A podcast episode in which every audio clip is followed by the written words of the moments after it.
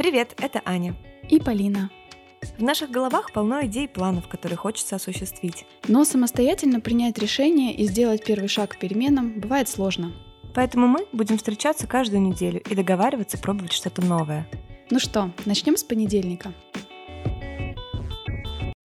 Итак, сегодня мы поговорим о жалобах. Почему мы жалуемся и в чем опасность для того, кто слушает жалобы? Почему ныть проще, чем жаловаться? И точно ли профессия плакальщиц умерла? Как проверить, часто ли я жалуюсь и что делать с тем, если да? Как обсуждать с друзьями проблемы и реагировать на их переживания? Аня расскажет, как она научилась сочувствию к себе. А Полина внесет важный нюанс в мысль о том, что мы можем выбирать свою реакцию на события в жизни. И предложим классный челлендж, который сможет выполнить каждый. Ну что, поехали! Привет, Полин. Привет. Ну что, как дела? Ой, дела, дела. На этой неделе мы с делами как раз старались как-то их структурировать и вписать их в свой календарь. Мы обсуждали в том выпуске, что слово планировать, да, пугало. Вот тебя оно тоже пугало, да, ну такое неприятное, казалось, mm-hmm. что оно такое серьезное. А я почему-то вот вспомнила в процессе амоним, к слову планировать, да, планировать по воздуху. Ну, то есть, а, понимаешь, да? да? Параплан, он же тоже, ну, планирует. Mm-hmm. Наверное, этот оттенок в этом слове, он для меня какой-то, ну, приятный, что ли. Поэтому меня это слово вообще не пугает. Когда я попробовала тоже Google календарь записать туда все свои дела, распределить их, я поняла, что у меня вот этих определенных очень слотов крайне мало. Опять же, из-за того, что в основном все время с ребенком провожу самостоятельно, поэтому я для себя выбрала упрощенную схему. Я про нее как раз рассказывала и в посте на этой неделе в Инстаграме, если вы читали, предлагала вот эту идею тематических дней, когда у тебя есть вот этот плавающий режим в течение дня, ты можешь для конкретного дня выбирать тему, то есть что ты будешь делать именно сегодня, на чем ты будешь фокусироваться, чтобы не отвлекаться на другое. Я снова достала просто это свое расписание, когда я так именно делала, и попробовала жить по нему, и мне действительно стало немножко полегче и попроще в отношении того, как я отношусь к тому количеству дел, которые у меня есть. Мне сразу стало казаться, что в целом на то, что я сейчас выбрала для себя делать, у меня есть время на самом деле. И еще необычная штука, что э, на этой неделе мне даже муж предложил повесить календарь дома. Ого. Вообще он у меня не любитель записывать что-то. Я знаю, что он на работе очень организованный человек, и дома ему всегда хочется некой свободы и ничего не делания, и такого планирования по воздуху mm-hmm. как раз. Но тут он меня попросил это сделать. Я как раз ему тоже рассказывала, что мне некомфортно в ситуации, когда я не знаю, что будет завтра и что будет через неделю, и как мы спланируем наши выходные. И ему он тоже сказал, захотелось видеть этот момент, что в целом вот эту картину прошедшей, да, прошедшей жизни, ценить ее, видеть какие-то этапы. В общем, я сейчас выбираю такой планер, чтобы вот повесить нам, чтобы мы могли вместе его заполнять. Иногда это, мне кажется, будет очень здорово. Да, чудесно на самом деле. Мне очень радует, что твоя семья включается в наши челленджи. Это, конечно, очень круто. А, я пока самостоятельно проводила ревизию, да, вообще своих дел по Алёниной схеме, выписывала все дела. Еще там был пункт, да, выписать пожирателей времени. И у меня был сигнал такой, что мне стоит снова обратить внимание на то, сколько времени я провожу в соцсетях, потому что я опять посмотрела, что я скатилась в какие-то нереальные цифры, даже страшно их называть. И, собственно, нужно ограничить это время да, чтобы высвободить его для себя. Mm-hmm. И второй момент — это забавный мой пожиратель времени — это бардак. То есть я вижу, как бардак эволюционирует в моем доме. Начинается с одной непомытой тарелки, превращается в 10 непомытых тарелок, с одной кучки непоглаженного белья превращается в три кучки непоглаженного белья. Я, да, думаю о том, что мне нужен целый там час, чтобы убраться, или лучше два. Дала тоже себе такое обещание, что я не буду позволять этому бардаку эволюционировать в моей квартире, например, сразу после после обеда, там ужина, вымыть посуду, сразу сложить вещи, которые я сняла с сушилки, сразу там что-то погладить в один э, вечер, ну то есть не перед выходом, например, да, тратить на это время, а запланировать там 30 минут на глажку раз там в неделю, например. Я, да, сейчас нахожусь в таком изучении своих э, повседневных привычек и своего поведения дисфункционального. Mm-hmm. Тоже выписала все такие текущие дела, потому что поняла, что у меня очень много накопилось того, что нужно просто вот на это действительно время. Пойти к стоматологу, записаться и пойти. Вот такие вот штуки простые, я почему-то их отодвинула. Угу. Я сейчас их выношу в календарь, распределяю, что, вот, например, этот месяц будет месяцем здоровья. Помимо там своих текущих дел, я буду включать туда слоты по наблюдению за здоровьем. Угу, угу. Конечно же, одной недели мало на то, чтобы выстроилась система, поэтому я даю себе еще три недели на то, чтобы ввести это в привычку и на то, чтобы у меня дошло это до автоматизма, как у Алены, да, там 20 минут, и все, и ты знаешь, что тебе делать. Угу. Это, кстати, вот очень интересно интересно, что ты затронула про то, какие на самом деле вот дела нужно вносить. У меня тоже был вопрос, когда я впервые открыла вот эту инструкцию от Алены, насколько подробно, да, вносить туда все дела. Для кого-то, например, как раз не вызывает вопроса, что нужно там сразу, например, погладить вещь, когда она высохла, mm-hmm. да, прежде чем повесить в шкаф. И ему не нужно это вписывать в календарь. Ну, возможно, да, то есть где-то, может быть, есть такие мифические люди. Mm-hmm. А для кого-то именно это нужно записать, чтобы это не потерялось. Потому что я у себя заметила, что я некоторые вещи записывала, но на самом деле мне их не нужно записывать и не нужно загружать свой список. Условно, я замечу, когда у меня закончится стиральный порошок, и в тот же день я сделаю заказ. Я просто увижу, что у меня все на дне, да, в моем контейнере, и я сделаю заказ. И мне не нужно специально это записывать и нагружать свой мозг. Так, так, так, не забыть бы, на вот мне надо это сделать. И в некоторых вещах я прям перестала записывать. И это тоже я заметила именно на этой неделе, что так я немножко облегчила свое расписание. Правда, было много интересных открытий вот в этом выпуске и на этой неделе, и в этом наблюдении с собой. Угу, очень клево, да. Кому-то надо записывать, кому-то надо перестать записывать, да? Да. Да, в общем, это супер полезные вообще начинания. Даже если вы не начали это делать на той неделе вместе с нами, все-таки предлагаем поподробнее остановиться на этом пункте, чтобы наконец-то перестать э, жаловаться на отсутствие времени и осознать, что у нас его одинаково у всех, тех, кто успевает три бизнеса вести, и у тех, кто в масштабах своей персональной жизни ничего не успевает. Кстати, по поводу жалоб. На этой неделе мы хотим поговорить с вами про жалобы. И мне, признаться, было немножко сложно подбирать э, слова, готовясь к этому выпуску, потому что Полина довольно часто ругает себя за количество жалоб, которые от нее поступает. И я все боялась, знаешь, выбирать какие-то слова, которые бы ты могла воспринять на свой счет, например, да, и подумать, что это вот послание к тебе. Ну да, на самом деле мне тоже было очень сложно готовиться к этому выпуску. Изначально, да, вот само понятие жалобы, оно вызывает какой-то негативный оттенок. Но при этом думать обо всем об этом, когда ты сам в таком состоянии, что тебе круглосуточно хочется поныть, mm-hmm. а у меня сейчас именно такое состояние, к сожалению, и можно много говорить о причинах, да, вкратце просто в семье такая сейчас ситуация, что у нас очень много важных, ответственных а, задач, с которыми тяжело справляться. То есть мы справляемся, но ценой какой-то своей эмоциональной стабильности. Поэтому да, я готовилась к выпуску и внутренне себя жалела. Я думаю, что сегодня не обойдется без того, что я буду чувствовать все равно это как-то в свою сторону, очень персонально. Я когда в школе проходила тесты на темперамент, мне говорили, что я меланхолик. Ну, меланхолик, да, вот э, если вспомнить, так вот воспринимает все очень чувствительно, да, то есть у него высокая степень реактивности, и он легко спадает в какую-то вот э, грусть и негатив. Со временем у меня этот темперамент по тестам стал меняться вообще. Он стал э, не меланхоликом, стал там холериком, сангвиником. Но, в общем, смысл в том, что я действительно со собой замечала еще в юном возрасте, что я легко скатываюсь в грусть, в, в страдания. Я очень много это сублимировала через поэзию. Кстати, вот интересно, что ведь, по сути, стихи — это тоже такие красивые жалобы, да, элегия как жанр поэтический тоже в основном направлен на какое-то философское размышление и чаще грусть и тоску. В какой-то момент я даже наткнулась на то, что мое вот это нытье, оно отталкивает от меня людей. Особенно, кстати, кстати, противоположный пол. Мне кажется, я говорила про это в выпуске про угу. бывших. У меня прям была такая ситуация, да, когда мне мальчик сказал, что да, ты классная, но если бы ты еще поменьше ныла, то было бы вообще замечательно.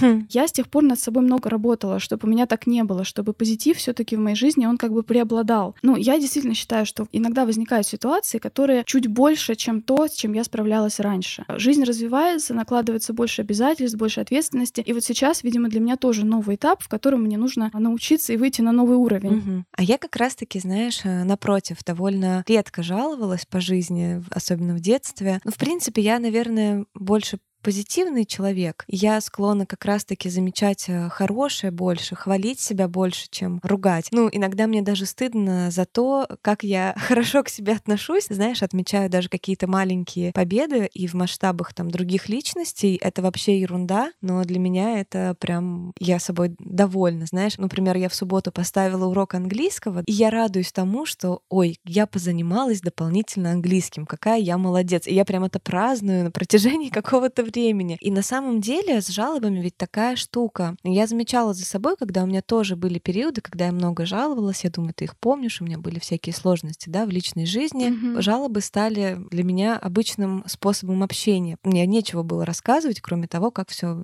плохо, неправильно, несправедливо, грустно, безысходно и прочее. И в какой-то момент я стала замечать, что чем больше я жалуюсь, тем мне хуже. Мне не помогали разговоры с друзьями. Я каждый раз прокручивала своей голове, рассказывая о своих негативных событиях, эти события вновь. И когда до меня дошло, что, в принципе, проговаривая это много раз, я еще больше себя убеждаю в том, что все плохо, я в какой-то момент захотела остановиться и просто взять паузу и тишину и понаблюдать за тем, а что будет, если я перестану это проговаривать вслух. И я заметила, что действительно это во многом влияет. Когда ты понимаешь, что в принципе от того, что ты жалуешься, ситуация не меняется, ты лишь э, друзей там утруждаешь в том, чтобы с тобой вместе проживать этот негатив, ведь человеку, который слушает э, жалобы, ему тоже приходится непросто. Мы в принципе сами знаем, как будто бы что нужно делать. И когда человек нам это говорит, мы, может быть, даже злимся немножко на него, что вот ему кажется, что это так все просто, а на самом деле вообще все не так просто. Это вот он обесценивает, да, мои проблемы и мои там страдания. Хотя на самом деле мы действительно сами знаем, что нам делать, просто мы не готовы это делать по какой-то причине. И тут бы скорее поработать с тем, почему мы не готовы это делать, чем с тем, чтобы продолжать это муссировать. Жалуясь, да, по сути, мы не ожидаем, что нам кто-то поможет. Мы просто сливаем какую-то свою грусть, печаль, нам хочется ее с кем-то разделить, чтобы нам, может быть, самим не было так тяжело. А человек человеку тяжело, потому что он-то старается тебе посоветовать, поддержать, а по сути тебе это не помогает и не нужно. И вторая, почему люди не любят, когда им жалуются, потому что по сути они сталкиваются со своей беспомощностью, со своей бесполезностью. И им тяжело переносить как раз-таки свою беспомощность и бесполезность. Поэтому действительно, да, жалобы — это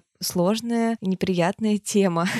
Ну да, здесь есть несколько нюансов. Во-первых, не у всех еще жалоба, она обязательно вербализируется и вербализируется часто. Ну то есть я не жалуюсь всем подряд. Мне даже тяжело проговаривать одну и ту же ситуацию, например, рассказывать ее куче людей. Чаще всего, если у меня снова спросят, да, заметят, что я, например, в каком-то не очень настроении, то я постараюсь это подать очень быстро, не зацикливаться на этом, да, в разговоре. То есть у меня чаще есть конкретные люди, с которыми я чаще всего жалуюсь. Наверное, в моем случае это все-таки муж, потому что он, мне кажется, выслушивает больше всего жалоб от меня и на мою жизнь, и на него, и на все, в общем, вместе, да. Но для меня тоже здесь есть момент честности в определенном смысле. Я не могу, общаясь с довольно близким другом, а, сделать вид, что у меня там все хорошо, совсем не рассказывать о том, что я сейчас проживаю в своей персональной жизни, потому что это напрямую повлияет и на мою способность к общению, в принципе, и на то, как я буду обсуждать, может быть, даже какие-то другие вопросы. Особенно вот в таких отношениях, как у нас с тобой, да, когда работа рабочий проект смешивается mm-hmm. с личными отношениями. И поэтому здесь, мне кажется, честным говорить о том, что ты испытываешь трудности. Вопрос в том, что можно, да, не скатываться там в нытье. И мне, конечно, здесь хочется верить, что я все-таки не нытик для других людей. Если возвращаться вот к тому опросу, который я делала, а, мне многие написали, что я жизнерадостная. Реально с этим обычно сталкивается круг очень близких людей, которые вот только вот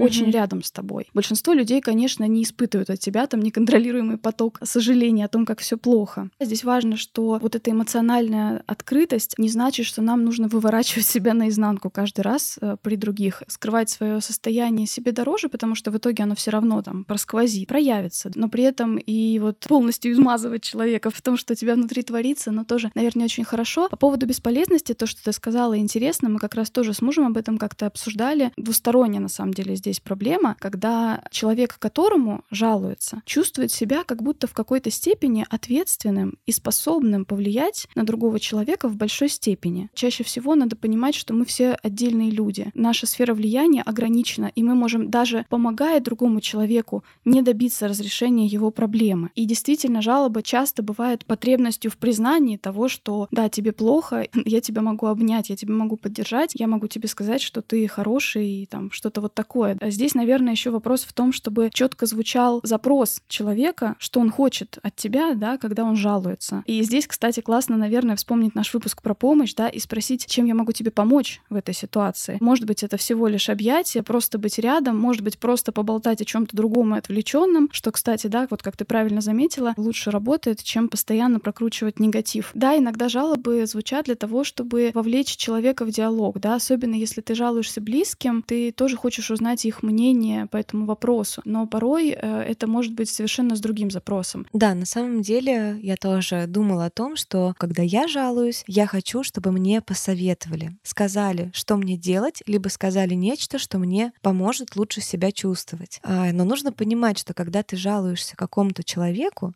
и он тебе дает фидбэк по твоей ситуации, нужно понимать, что в этот момент ты открываешь ворота для разных мнений, особенно если ты чувствительный человек, да, как мы с тобой, например. Не исключено, что в тебя могут проникнуть не те мнения, которые ты на самом деле разделяешь. Например, жалуясь на партнера, мы можем услышать подтверждение того, какой он действительно плохой, нехороший, потому что друг, как бы он хочет тебя защитить от того человека, который делает тебе плохо. А ты в этот момент понимаешь, что жалуясь, ты просто сосредоточился на куче минусов своего партнера. И тебе бы хотелось, чтобы был человек, который скажет, ну подожди, но ведь есть же еще вот сколько всего хорошего, он же вот это, вот то, вот то, то есть и перевесил как будто бы, да, а ты вместо этого получаешь, да-да, вот он еще то, вот у вас еще это, и ты просто сидишь и масштабируешь вообще свою проблему. И в какой-то момент я поняла, что я хочу попробовать перестать э, жаловаться, да, или сильно подробно рассказывать кому-то о своих неприятностях, для того, чтобы расслышать свою собственную позицию и дать ситуации дозреть во мне моим персональным способом, без оценки других людей, без вмешательства, да, в кавычках возьмем. А что ты сама можешь сделать без соучастия, да, и присутствия других людей вот в своей проблеме? Ты сама бы что сделала? Ты бы как сама справилась? Вот так вот. Я когда с психологом работала, тут ведь большая речь идет о том, а как ты справляешься вообще с э, проблемами в своей жизни, что ты можешь сам с ними поделать. Вот у меня был такой челлендж, что я себе сказала, mm-hmm. вот послушай себя, перестань приносить кому-то свои проблемы, впускать какую-то чужую оценку mm-hmm. и мнение в свою жизнь касательно своей ситуации. Да, я в, в этом отношении с тобой очень согласна. Как обычно, крайне противоположное ощущение, с которым да, я захожу в эту проблему, потому что для меня как раз жалоба совершенно не про то, чтобы мне что-то посоветовали. Вот вообще. Большинство того, что мне скажет другой человек, я и так могу уже сама придумать.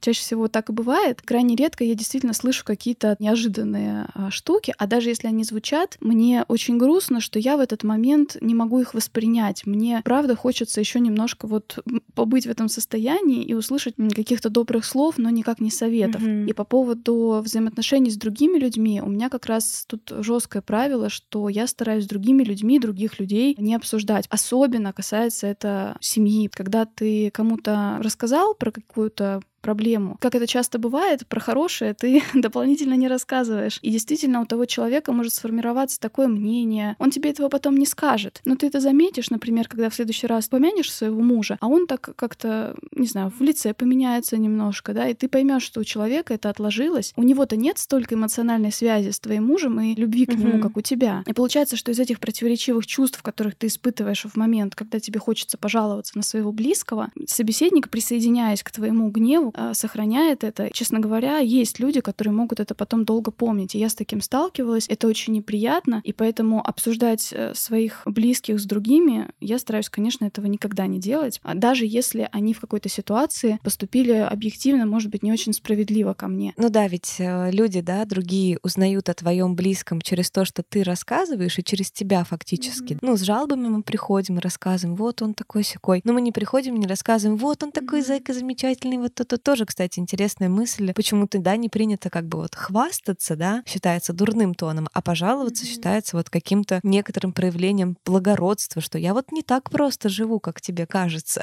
А здесь, знаешь, здесь интересно, я тоже размышляла вообще, откуда вот эта а, склонность э, фиксации на негативе. Опять же, да, вот как я сказала, и про литературу, про большой пласт культурного опыта, который очень часто осмысляется через конфликт. Если с точки зрения биологии эволюции, наш мозг, он настроен на то, чтобы фокусироваться на на опасностях, на негативных событиях чуть больше. Писала тоже недавно в своем посте в каком-то цитату, которая мне запомнилась, что мы часто останавливаемся, чтобы рассмотреть аварию на обочине, но практически никогда не остановимся специально на дороге, если увидели красивый закат. Понятно, что есть разные ситуации, но это как раз о том, что негативные события притягивают больше нашего внимания, и так устроен наш мозг. Благодаря этому мы выжили, поэтому uh-huh. это нужно в себе понимать, да, и принимать. Выражать время от времени свое разочарование тоже нужно, да, поговорить с близкими в том числе, это очень большая поддержка. Плюс есть, наверное, еще то, что некоторые люди, вот как ты сказала, да, сверхчувствительные, такие тонкокожие, есть люди, которые действительно больше получают как будто бы вот этих иголок,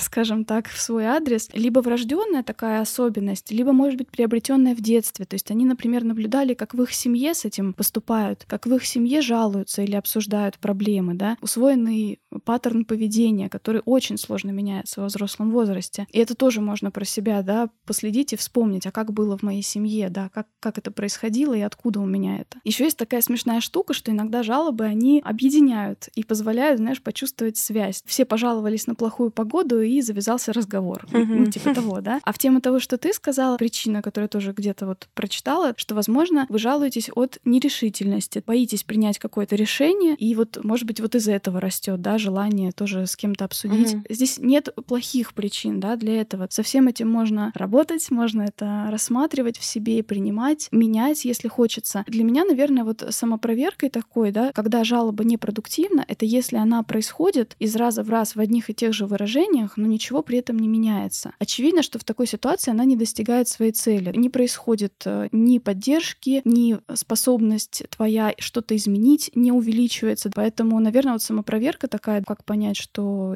у меня есть эта проблема. Вот такой вопрос, что ничего не происходит, угу. хотя я продолжаю жаловаться. Ну да, одни и те же какие-то повторяющиеся слова в ваших жалобах или назовем это рассказах. О себе тоже такой угу. звоночек. Я обратила внимание на то, что ты сказала, что когда ты жалуешься или рассказываешь э, близким о том, что не так происходит или что тебя расстраивает, тебе бы больше всего в этот момент хотелось, чтобы тебя да, погладили по голове, чтобы признали, что тебе непросто, пожалели, признали, как ты там много справляешься, да?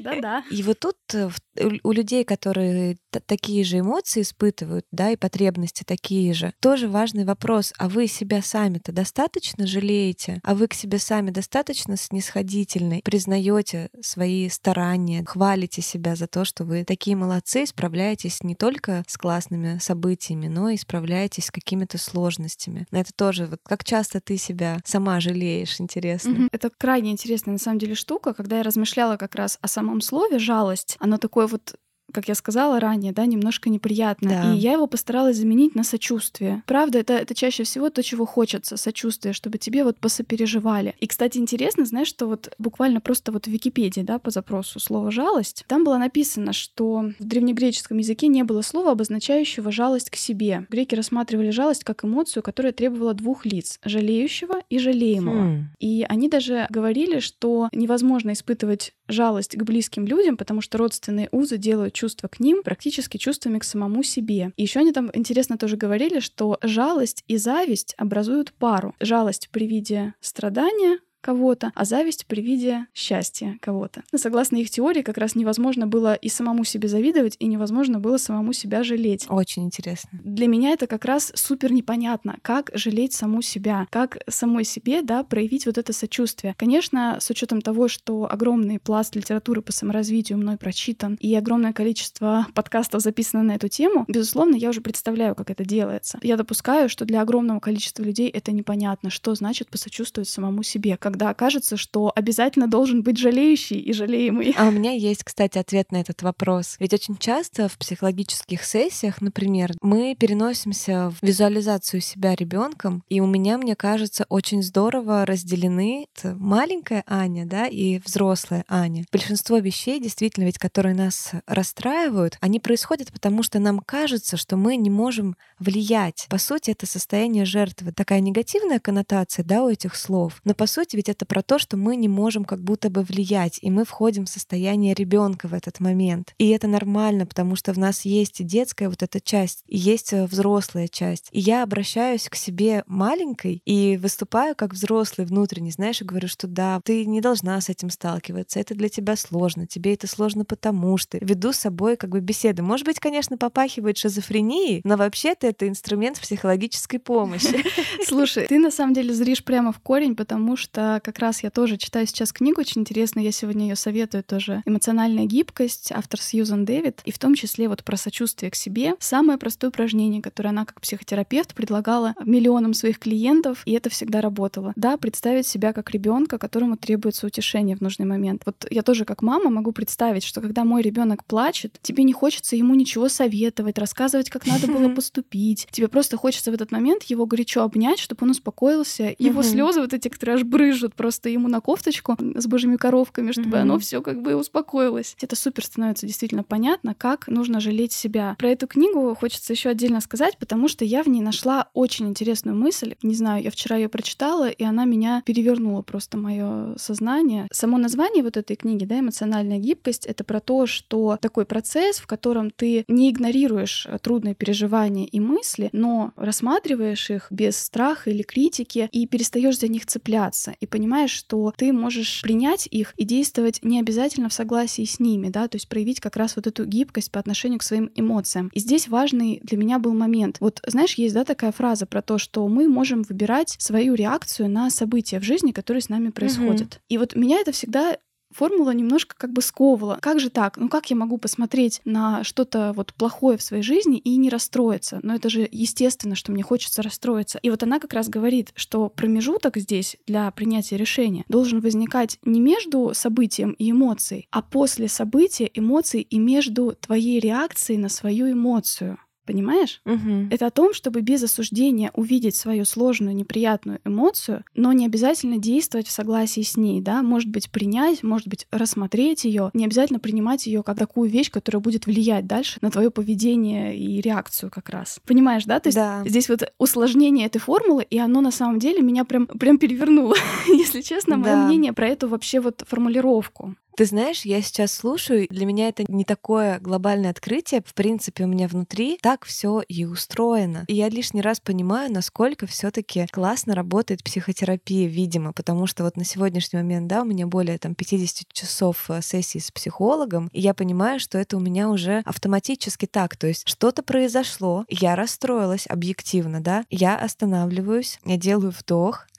я думаю о том, что так, окей, я расстроилась, я имею на это право, это имеет место быть. Что теперь я буду делать со своей этой эмоцией? Я хочу сейчас сбежать от нее, потому что мне невыносимо, да, например, это испытывать, вернуться к этому позже. А, либо я готова сейчас э, принять и походить с этим и дать себе время ее прожить вот сейчас. Поэтому за это огромное спасибо психотерапии. И мы напоминаем, что наш партнер — это сервис видеоконсультации с психологом Ясно. Человек, который готов выслушать жалобы, готов с вами их разобрать, вашу эмоциональную составляющую, да, в этом сложном аспекте, без советов, но как человек, который идущий рядом в этих ваших событиях жизненных, не всегда простых, просто присутствовать и помогать своим присутствием, помогать тем, что обращает ваше внимание на то, что с вами происходит. Поэтому мы Оставляем внизу ссылочку, обязательно переходите, потому что я вот по себе могу сказать, какой это классный эффект все-таки дает психотерапия. И получайте 20% скидку на первую сессию по промокоду Манды. Мы обязательно оставим все ссылочки внизу. На сервисе Ясно вы можете быть уверены в профессионализме представленных специалистов. Выбор большой, кстати, то есть вы можете выбрать специалиста и по фотографии, да, по личному отклику на человека, посмотреть, как он о себе рассказал о своем подходе, заполнить анкету, по которой которой система подберет вам подходящего специалиста. В том числе быть уверенными да, в том, что все они прошли тщательное собеседование, проходят постоянно повышение квалификации, будут вместе с вами нацелены на то, чтобы вам стало легче. Поэтому, да, пользуйтесь обязательно промокодом. Я со своей стороны тоже подтверждаю, что это супер удобно. Можно созваниваться с телефона, с планшета, с любого устройства, на котором есть выход в интернет. Поэтому, да, пробуйте. И это действительно, как правильно ты говоришь, экологичный способ решить свои жалобы и, может быть, действительно повлиять на ту проблему, проблему, которая вас давно-давно изматывает. И что немаловажно, вы можете быть уверены, что все ваши жалобы останутся строго конфиденциальными, так что можете не стесняться в выражениях.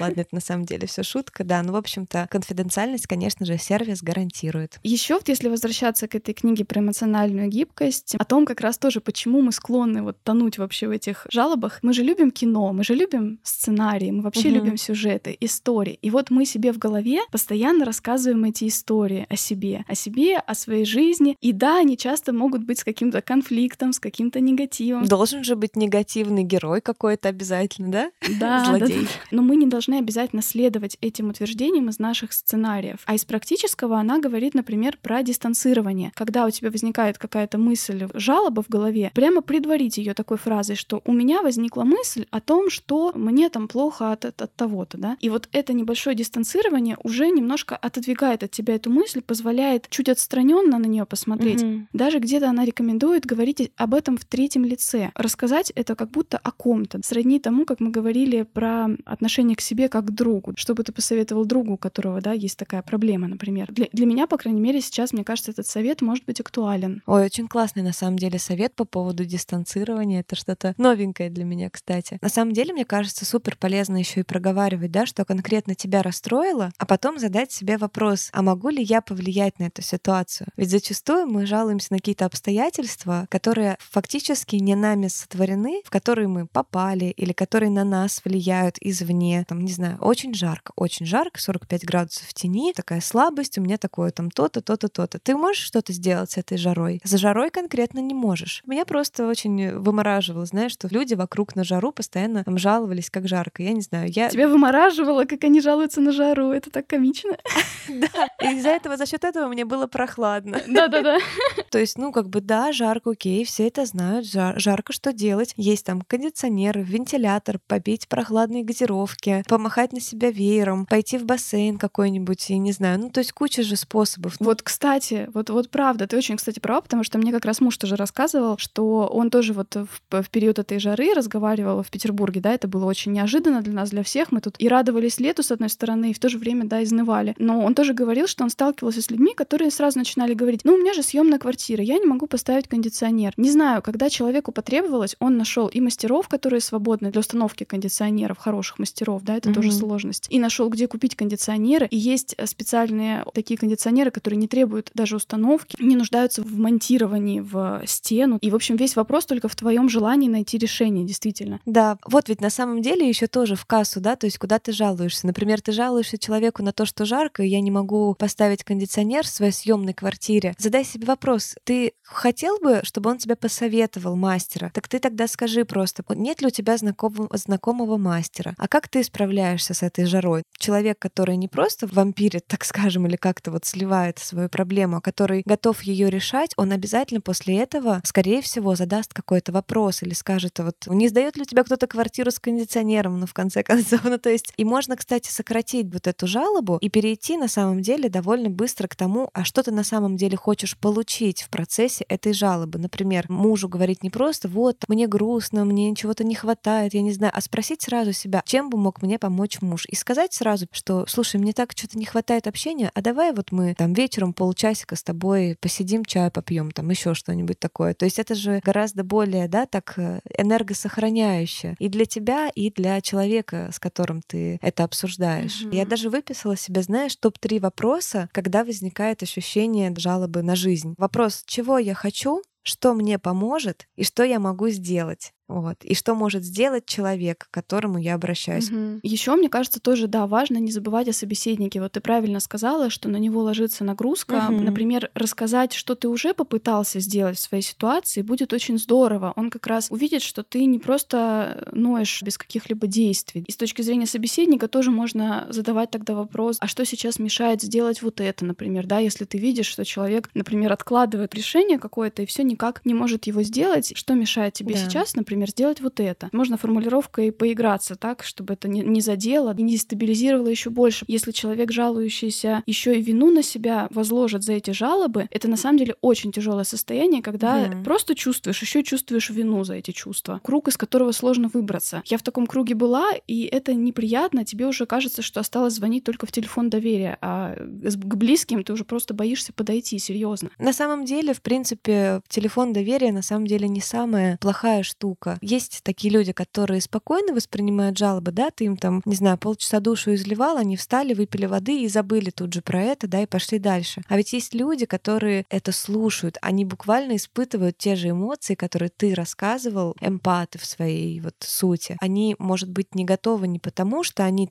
такие бесчувственные, им плевать на тебя или на твои проблемы, или что ты не можешь себе позволить с ними быть неудобной, да, быть не позитивной. Ведь больно, да, бывает, когда тебе кажется, что тебя принимают только в хорошем расположении духа. Нужно понимать, что они порой могут э, пытаться этого избежать или как-то переключить твое внимание, потому что им самим просто реально ну, невыносимо тяжело. Ну вот этот вопрос, на самом деле, который ты говорила, да, задать э, человеку, он ведь гениальный на самом деле. Опять же, задавая этот вопрос, ты передаешь в его руки решение этой ситуации. Потому что есть вот, да, как у тебя, Полин, например, что тебе, в принципе, не нужны советы. Вот мне, например, кажется, если я вот выражаю кому-то, знаешь, ах, ты бедненький, несчастненький, то есть я акцентирую внимание человека на том, что он как будто бы э, жертва обстоятельств. А я верю как бы в человека, и я, когда с людьми соприкасаюсь близко, я их действительно как личность очень уважаю, считаю их там сильными, умными, говоря, что там, ну ты, конечно, бедненький, бедненькая, я их как будто бы, знаешь, унижаю в этот момент. Мне тяжело это сказать, даже mm-hmm. когда я понимаю, да, например, что ты в этом нуждаешься, но я просто порой язык не поворачивается сказать тебе так, потому что я знаю, что ты можешь справиться, да, с этим. Я знаю, что ты знаешь, что делать. Я знаю, что ты знаешь, что это период какой-то. Поэтому мне нравится, кстати, фраза «я верю в тебя», да, да. тоже такая вот хорошая фраза. В поддержке очень, мне кажется, здорово работает. Ее как раз слышно. Ее слышно даже сквозь все твои негативные угу. там мысли. Ее ее обычно слышишь, подтверждаю. Да, здесь еще может быть, знаешь, невыносимость этих эмоций и в себе, и в других, соответственно. У некоторых людей такое может срабатывать. Не могут они выносить слабость ни других, ни у себя. Такое тоже может быть, и это тоже интересная история, да, с проекциями. Можно, можно это тоже обсудить в кабинете психотерапевта, как говорится. Еще важно, наверное, благодарить все-таки за советы, даже если они одни и те же, и даже если ты уже все это пробовал и у тебя это не работает, все равно стоит всегда сказать спасибо в конце разговора, когда тебя все-таки выслушали. Наверное, еще в идеале хорошо бы заранее спросить, готов ли человек вообще сейчас тебя послушать. То есть прям вот позвонить подруге, например, и сказать, слушай, мне сейчас очень плохо, могла бы ты со мной поговорить на эту тему? Я всегда говорю, можно я пожалуюсь? Да, то есть чтобы не ставить человека в ситуацию, когда ты уже начал и, и уже не остановить. Да. И еще, знаешь, интересная мысль, которую я раньше уже встречала тоже в разной литературе, то, что нам чаще всего приносит проблемы, одновременно может быть и источником огромной радости. Мы жалуемся на работу, но при этом Вообще-то мы очень благодарны за то, что она у нас есть. Дети, на которых там мы тоже жалуемся, что они не дают нам спокойно посидеть и минуты, приносят тоже много положительных эмоций, и мы бы ни за что в жизни не отказались от них из-за этих проблем. И в этом плане интересный совет тоже вот опять же на уровне речи. Превратить свою жалобу в благодарность. Не говорить, что мне приходится там, не знаю, работать с каким-то очень сложным клиентом на работе, а так и сказать, что у меня есть возможность помочь клиенту на работе. В целом-то да, посмотреть за лексикой того, как вы об этом говорите. Множество вещей — это перевертыши, по сути. Их можно сказать как в негативном ключе, так и в позитивном. Mm-hmm. Там даже вот это слово мне на самом деле почему-то тяжело это воспринимать, когда ты говоришь, что ты страдаешь.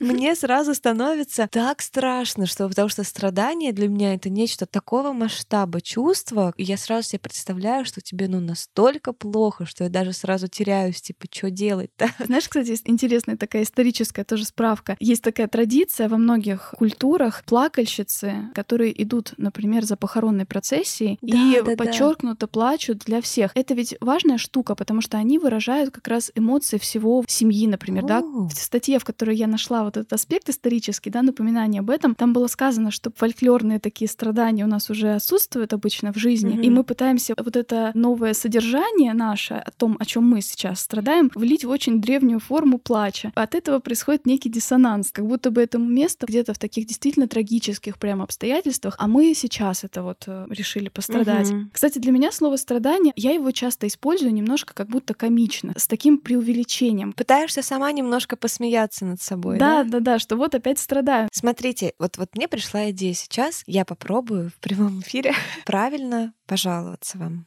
Значит, смотрите, можно я вам пожалуюсь, да? Можно вот мы, мы хотим вам пожаловаться, точнее, это от нас да, двоих. Давай. Дорогие слушатели, дело в том, что мы очень расстроены тем, что на нашем Патреоне еще нет ни одного патрона. Поэтому мы бы вас хотели очень попросить заглянуть к нам на Patreon по ссылочке в описании этого профиля и подписаться на любой комфортный для вас вид э, донейшена, потому что мы очень стараемся, нам было бы очень приятно, и это бы помогло развивать больше наш подкаст, делать какие-нибудь наклейки классные, да, с фразами из выпусков. Например, мы сейчас об этом думаем. И, в общем, у нас куча идей, куда мы можем вложить ваши донейшены. Поэтому обязательно выберите, пожалуйста, какой-то способ, чтобы нас поддержать на сайте Patreon. Ну чё, как? Ну смотри, ты все сделала по правилам. Выбрала людей, которые действительно тебе могут помочь. Ты назвала, что ты сама уже готова сделать со своей стороны, да? То есть, ну, жалоба прозвучала экологично. Мне кажется, я верифицирую, все вот, хорошо. Ребят, напишите нам, все экологично, там было нормальная жалоба.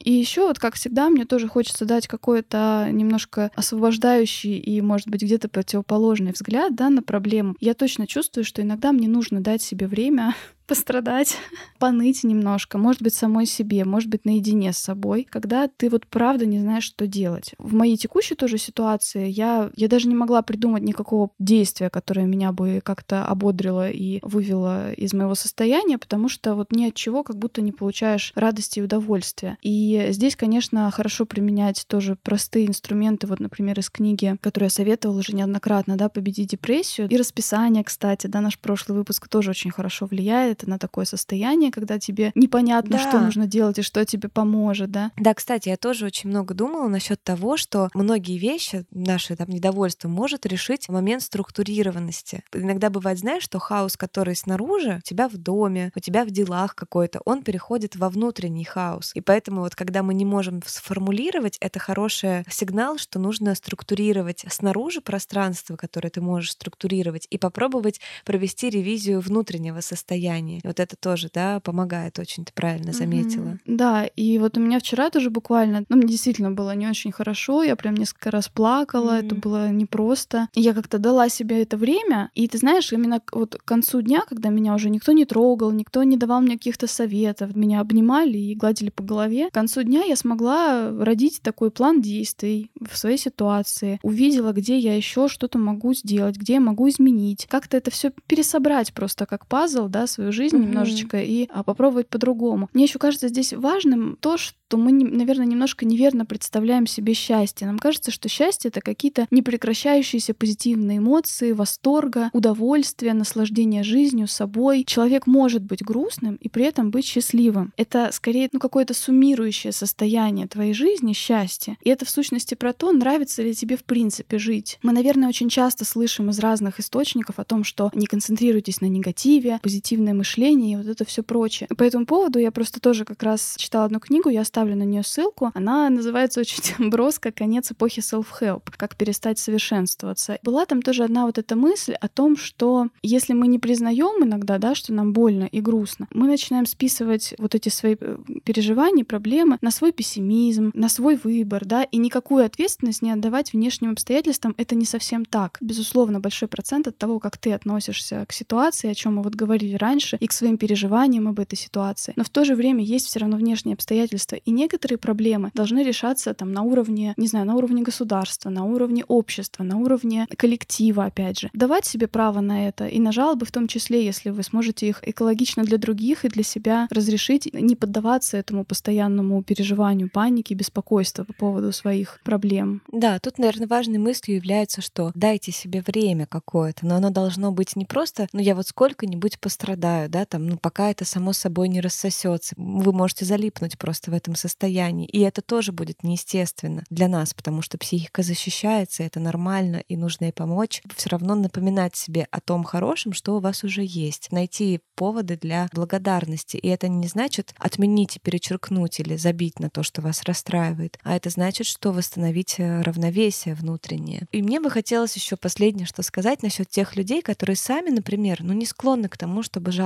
Например, они действительно во многом жизнерадостные, могут э, смириться да, с какой-то ситуацией, который, на которую они не могут повлиять. Но у них полно друзей, которые почему-то довольно часто им жалуются. Им тяжело это. Они думают, блин, на что они вообще не понимаю, на что они жалуются. Во-первых, я надеюсь, что вам станет чуть более, да, вы снисходительно отнесетесь к своим близким людям, которые приходят к вам за сочувствием или за советом, да, или просто рассказывают о негативных ситуациях своей жизни. А, а во-вторых, научитесь э, немножко, да, абстрагироваться, когда вот бывает, что кто-то очень сложные события рассказывает, что я потом прям просто у меня была ситуация, когда подруга попала в очень неприятный конфуз, да, в семейной жизни. Я провела с ней два дня, прожила вместе с ней все ее трагедии жизни. И когда я вернулась домой, я не знаю, я не то, что была на нуле, я была в минус тысячи. И я просто настолько смешала свою жизнь с ее. Я начала вот так ходить по своей квартире и все трогать, говорить, вот это вот моя жизнь, это жизнь подруги, а вот это моя, типа, и у меня все хорошо. Если вы чувствуете, что действительно много слишком в вашей жизни жалоб, это не значит, что нужно отказаться от этих людей перестать, например, с ними совсем общаться, но наращивать, э, например, свое окружение, которое может быть также позитивно, да, на жизнь смотрит, как вы, головы, чтобы у вас тоже это равновесие восстанавливалось, необходимо. И тем не менее, да, хоть мы тут и сказали о том, что не стоит сильно концентрироваться на позитиве, но тем не менее мы хотя бы должны замечать, как часто мы на самом деле жалуемся. Ведь порой мы просто нам кажется, да нет, мы не жалуемся, а близкие говорят, да чё, да ты же постоянно ноешь. Ты такой, когда? Да не было такого. Знаете, вот так сетуем, ой, черствый хлеб, блин, все, завтрак не задался, я хотела тосты съесть, а хлеб вот испортился. Вот такие ситуации. Мы же их игнорируем, но это подпитывает наше поле вот это вот негативно настроенное. Mm-hmm. Да, и мы на этой неделе хотим предложить поэтому проверить это утверждение, правда ли мы часто ноем и жалуемся на жизнь. И у нас, да, по этому поводу есть классный уже опыт. Те, кто с нами с самого начала, помнят, наверное, наш легендарный, мне кажется, челлендж из да. четвертого выпуска о счастье и удовлетворении в жизни. Простая штука, которая прям сильно повлияла, и многие-многие тогда с нами ее делали. Да, мы вам предлагаем надеть на одно из запястья красивый браслет, какую-то резиночку яркую, какой-то, в общем, якорек, который будет вам напоминать о том, что вы даете себе обещание эту неделю, с понедельника, естественно, разумеется, минимизировать количество жалоб, а вообще в идеале не жаловаться. И каждый раз быть абсолютно честными с собой, когда вы замечаете жалобу на кого-то,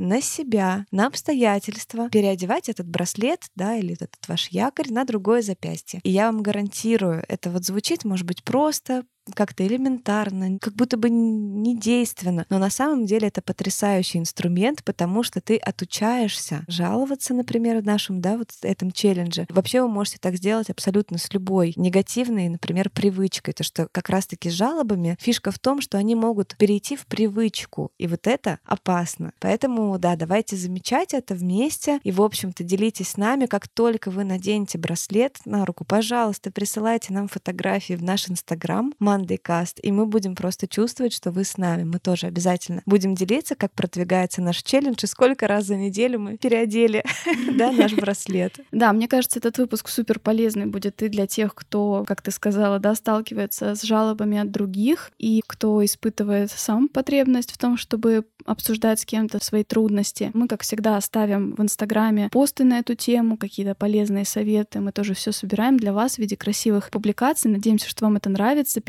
Обязательно подписывайтесь, смотрите. И напоминаем также еще раз про нашего партнера сервис видеоконсультаций с психотерапевтом Ясно. Переходите тоже по ссылке, пробуйте первую сессию с нашим промокодом и скидкой 20%. Тоже, кстати, у них полезный очень Инстаграм, можете обратить внимание на него. У них много тоже полезных концептов из психологии, психотерапии, объясняется и рассказывается, тоже очень полезно. Ну а мы прощаемся с вами, услышимся на следующей неделе. Целуем, пока-пока. Пока. -пока. Пока.